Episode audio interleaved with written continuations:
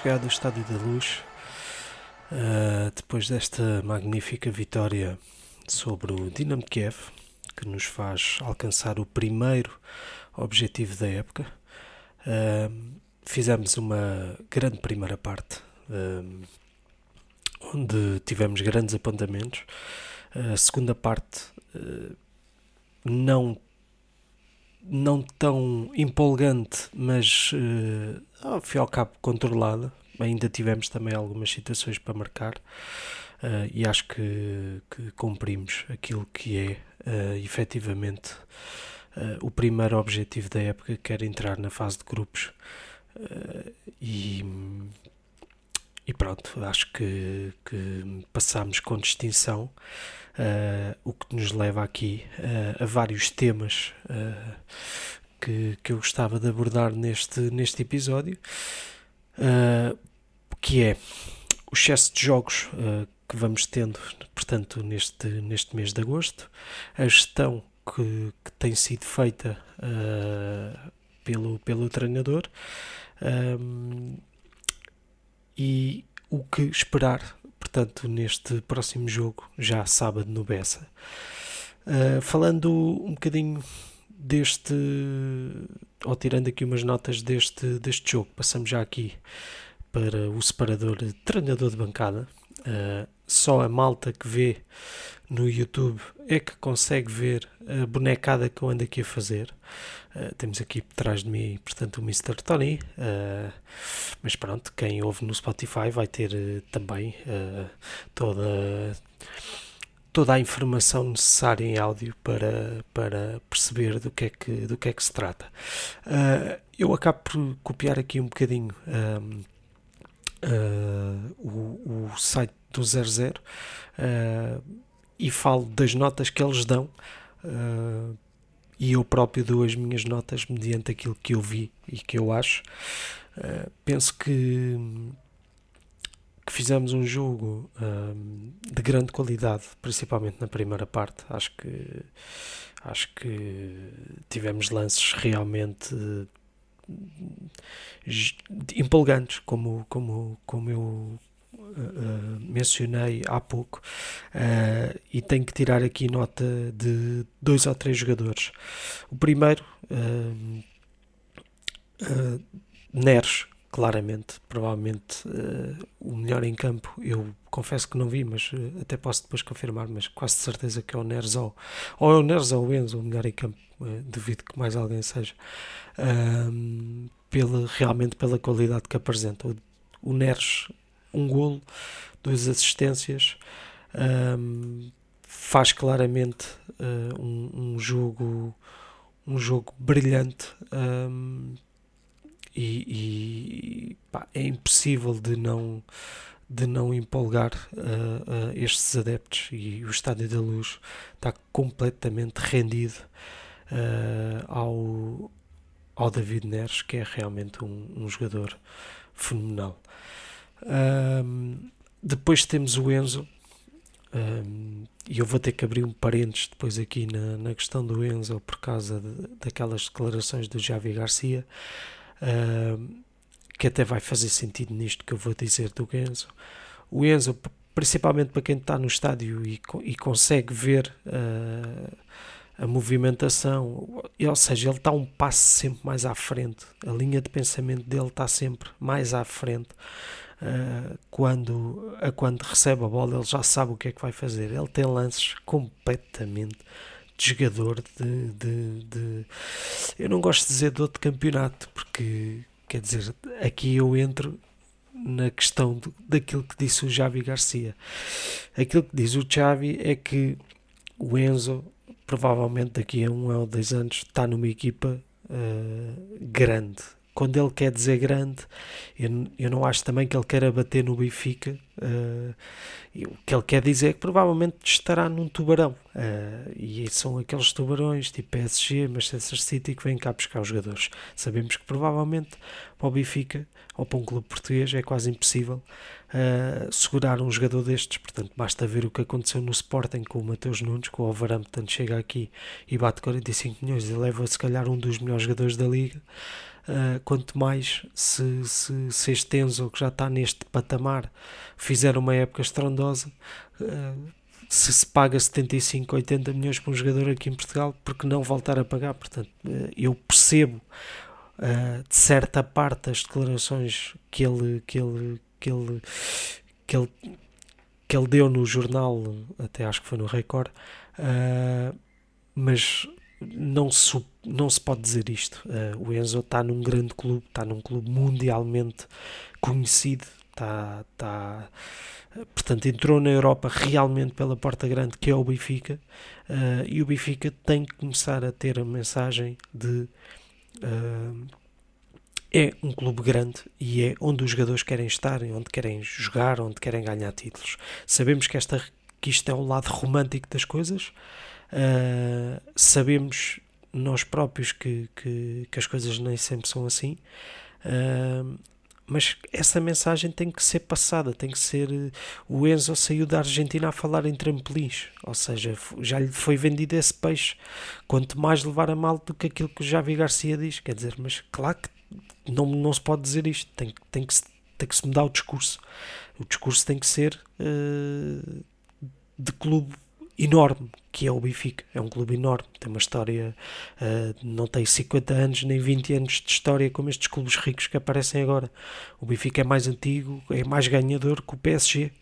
Uh, eh, não é por o PSG ter dinheiro agora que é mais importante que o Benfica. Portanto, é esta mensagem que tem que ser passada um, ehm, e que, que, que realmente não pode ser aquilo que, que o Javi disse. Pronto. Uh, para finalizar, o Enzo realmente é um jogador de uma qualidade enorme e acho que, e acho que é impossível uh, realmente não, não falar bem deste jogador. É, vai ser muito difícil segurar o jogador porque, porque pelo poder económico, mas eu acho que o Benfica vai. Este é daqueles que o Benfica tem que fazer um esforço para segurar. Um ou dois anos, para, um, quando eu digo um ou dois anos, mais do que este ano. Portanto, ainda, nem, ainda estamos agora no início da época. O Benfica tem que segurar, tentar segurar este jogador uh, para poder começar a trabalhar com outros uh, e andarmos sempre uh, a um, dois anos à frente na, na na, portanto, na formação deste tipo de, de, de jogadores, porque pronto, todos os clubes vendem, não é só o Benfica que vende, o próprio Barcelona vende, o Manchester City vende, todos eles perdem jogadores. Uh, e nós temos que saber ter essa, essa gestão uh, desportiva e financeira. Um, mas pronto, isso leva-nos depois também a outros patamares. Relativamente ainda a este jogo, uh, Gilberto, fantástico, entrou primeira meia hora brutal. Os adeptos têm um, um, um, carinho pelo Gilberto gigante e acho que o Gilberto acaba por, por, por, por dar isso, uh, aquela, aquela entrega toda que ele tem. Acho que o Gilberto tem estado muito bem, volto a dizer. Uh, foi fantástico, uh, daí também o 00 lhe dar nota 7. rapidamente vou ler aqui as notas: o 00 dá 5 ao Odisseias, faz sentido, não teve trabalho. Uh, ah, 7 para Gilberto, 6 para Otamendi e 5 para Morato. Aqui concordo plenamente com o Morato. Acho que dos jogadores de campo, tirando o guarda-redes, o Morato para mim foi o piorzinho em campo. Uh, daqueles que realmente fizeram uh, o, tempo, o tempo praticamente todo. 6 para Grimaldo, 7 para Enzo, 6 para Florentino, 8 para Neres, 7 para Rafa, 6 para João Mário, 6 para Gonçalo Ramos. O João Mário também me pareceu bastante apagado hoje. Uh, volta a ter ali uma ou duas bolas de golo que não consegue marcar. Uh, infelicidade para o Gonçalo Ramos, que eu vim a ouvir na rádio. Uh, e ao que parece foi, foi vai ter que ser saturado portanto vamos ver uh, se vamos ter Gonçalo Ramos para a Bessa uh, e depois iremos fa fazer aqui um bocadinho também a antivisão desse jogo que, que, que será um jogo que tudo indica complicado. Uh, e que tem aqui algumas curiosidades.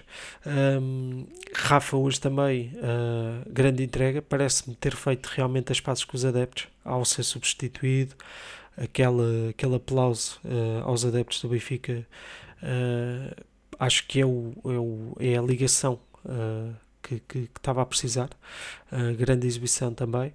Uh, Florentino também me pareceu fazer um grande jogo. Uh, primeira parte, uma pressão enorme na, na, na, naquela pressão, principalmente até ofensiva, uh, muito bem. E pronto, uh, Grimaldo também me pareceu bastante seguro, muito bem a jogar, a jogar no futebol, naquele futebol apoiado. Segunda parte, uh, fantástico, uh, tabelar. Um, depois tivemos ainda as, as entradas. Uh, ora bem, do Weigl. Eu gostei de ver o Weigl, por acaso. Acho que o Weigl, neste futebol de apoio, uh, é brutal. Tem uma qualidade de passe, uma inteligência de jogo acima da média. Uh, não lhe peçam é para pa fazer, uh, fazer sprints e, e pressão. enfim, acho que o Weigl realmente. A ideia do Weigl era outra para mim. é um jogador muito mais de, de, de, de, lá está, de um futebol apoiado, de posse de bola, do que um jogador mais defensivo. Eu até acho que ele não é tão defensivo quanto parece, mas pronto. Para Bernardo entrou aos 90, teve um minuto em campo, não há nota a tirar. Diogo Gonçalves uh, também não entrou mal no jogo. Peter Musa uh, uh, teve ali um ou dois lances também injusto fazer qualquer tipo de comentário uh, negativo. Uh, Henrique Araújo também extremamente esforçado. Um, e pronto, uh, são estas uh, as notas a destacar. acho que o Benfica, lá está, fez um, fez um grande jogo um, e, e, não deixou de ser não deixou de ser interessante que, que foi mais um jogo em que não sofremos golos um,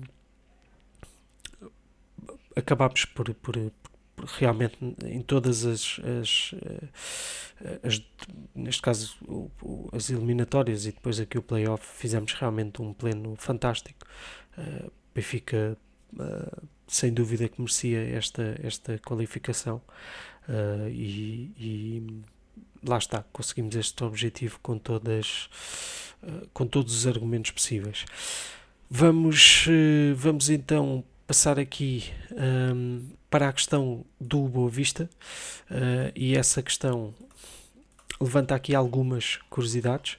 Portanto, vamos ter, uh, deixa-me lá pôr aqui, uh, um Benfica a ir ao Bessa com um arranque eu diria que era um bom arranque de campeonato do, do Boa Vista, mas perdeu a semana passada. Um, ehm, temos uh, notas, portanto, no Benfica o Otamendi não vai a jogo, está castigado. Um, e isso, e isso leva-nos já para a questão da gestão de, de, de, plantel. Portanto, o que, é que, o que é que eu espero que vá acontecer? Eu acredito que neste jogo do Bessa haja só mudanças mesmo cirúrgicas, portanto, Otamendi sai. Uh, porque está castigado e uh, não acredito que haja mais movimentação sem ser o Gonçalo Ramos, que não se sabe se vai ao jogo ou não. Eu acredito que se o Gonçalo Ramos estiver pronto para jogar, joga. Se não tiver, uh, como é lógico, uh, irá haver uh, essa alteração. De resto, não acredito que Roger Schmidt faça, faça alterações. Se me perguntarem, mediante aquilo que aconteça no Bessa, se há alterações para terça, aí sim, acredito que o Benfica em casa uh, possa mudar algumas peças, mas acredito muito que seja mediante aquilo que vai acontecer. portanto, portanto, neste jogo do, do Boa Vista. Uma curiosidade também é perceber quem é que vai jogar no centro da defesa. E isto porquê? Porque estamos a falar de dois centrais canhotos, uh, Vertogen uh, e, e Morato. A minha questão que se levanta aqui é: será que António Silva vai ser chamado a titular, visto ser uh, destro? Uh, e Schmidt não querer dois pés esquerdos uh, no centro da defesa. Portanto, levanta aqui uma dúvida. Uh, não consigo ter uma opinião concreta, confesso, mas deixo esta, esta, esta situação aqui no ar e que realmente pode fazer, pode fazer alguma, alguma suscitar aqui alguma dúvida. Eu acho que, se não me engano, até já foi o Morato que fez essa, essa posição até com o Vertogen no ano passado. Posso estar em erro.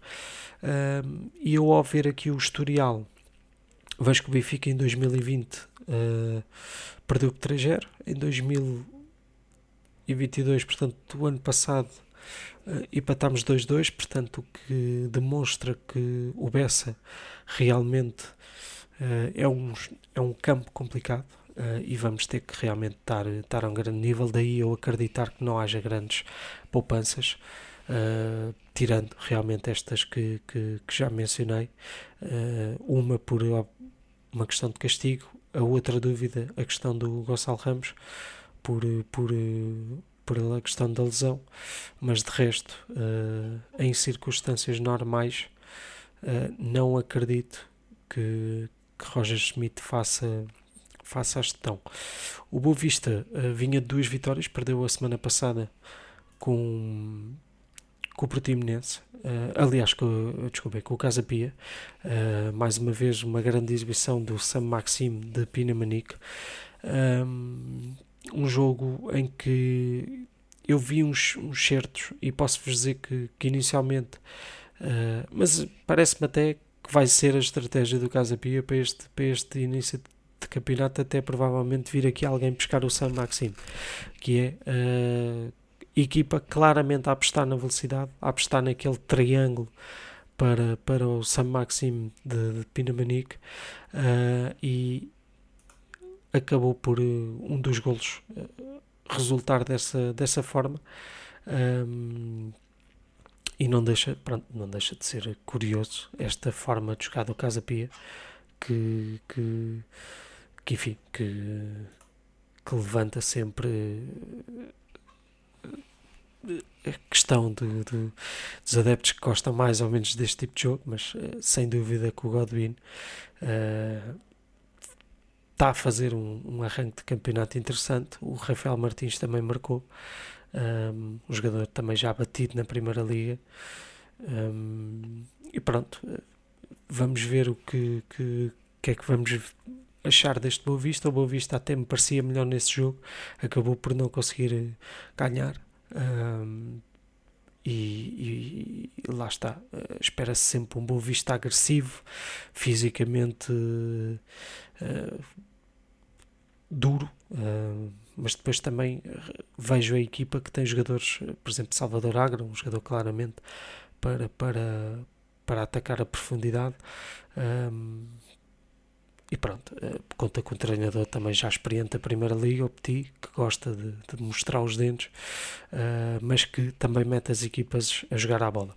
Há um mito uh, que se cria também já do Petit, mas acho que as equipas do Petit até acabam por, por, por ter um futebol interessante e lá está, espero realmente que seja um jogo um, muito complicado este mural que, que, que, tenho aqui atrás de mim, portanto, nesta, nesta, neste meu estúdio, está os campeões uh, sub-20 da taça intercontinental, aquela vitória fabulosa ao Penarol por 1-0.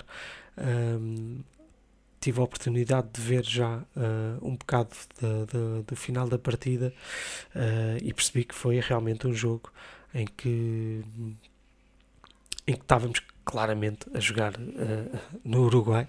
Uh, havia muitos poucos benfiquistas, mas bons, uh, e os miúdos tiveram uma garra tremenda, conseguiram aguentar aquele ambiente hostil. O final do jogo já foi um final do jogo em, que foi muito duro. Notava-se já algum nervosismo nos jogadores do Benfica, mas acabámos por, por cumprir aquilo que, que, que estava traçado, que era o Benfica ser campeão e trazer a primeira taça intercontinental de sub-20 para, para o nosso museu, foi fantástico. Uh, e pronto, fecho o podcast com essa, com essa nota. Tive a oportunidade de aplaudir os miúdos hoje no Estádio da Luz. Eles foram mostrar a taça e fazer, fazer portanto, aquela, aquela homenagem toda. Um, e pronto, tive, tive essa oportunidade. E pronto, fecho, fecho assim o podcast. Provavelmente vai mais longo do que aquilo que devia. Estamos quase a chegar aqui aos 20 minutos. Uh, já sabem, sinal vermelho, sempre nas redes sociais, etc. Uh, Portem-se bem. Uh, até à próxima. Saudações. Até logo.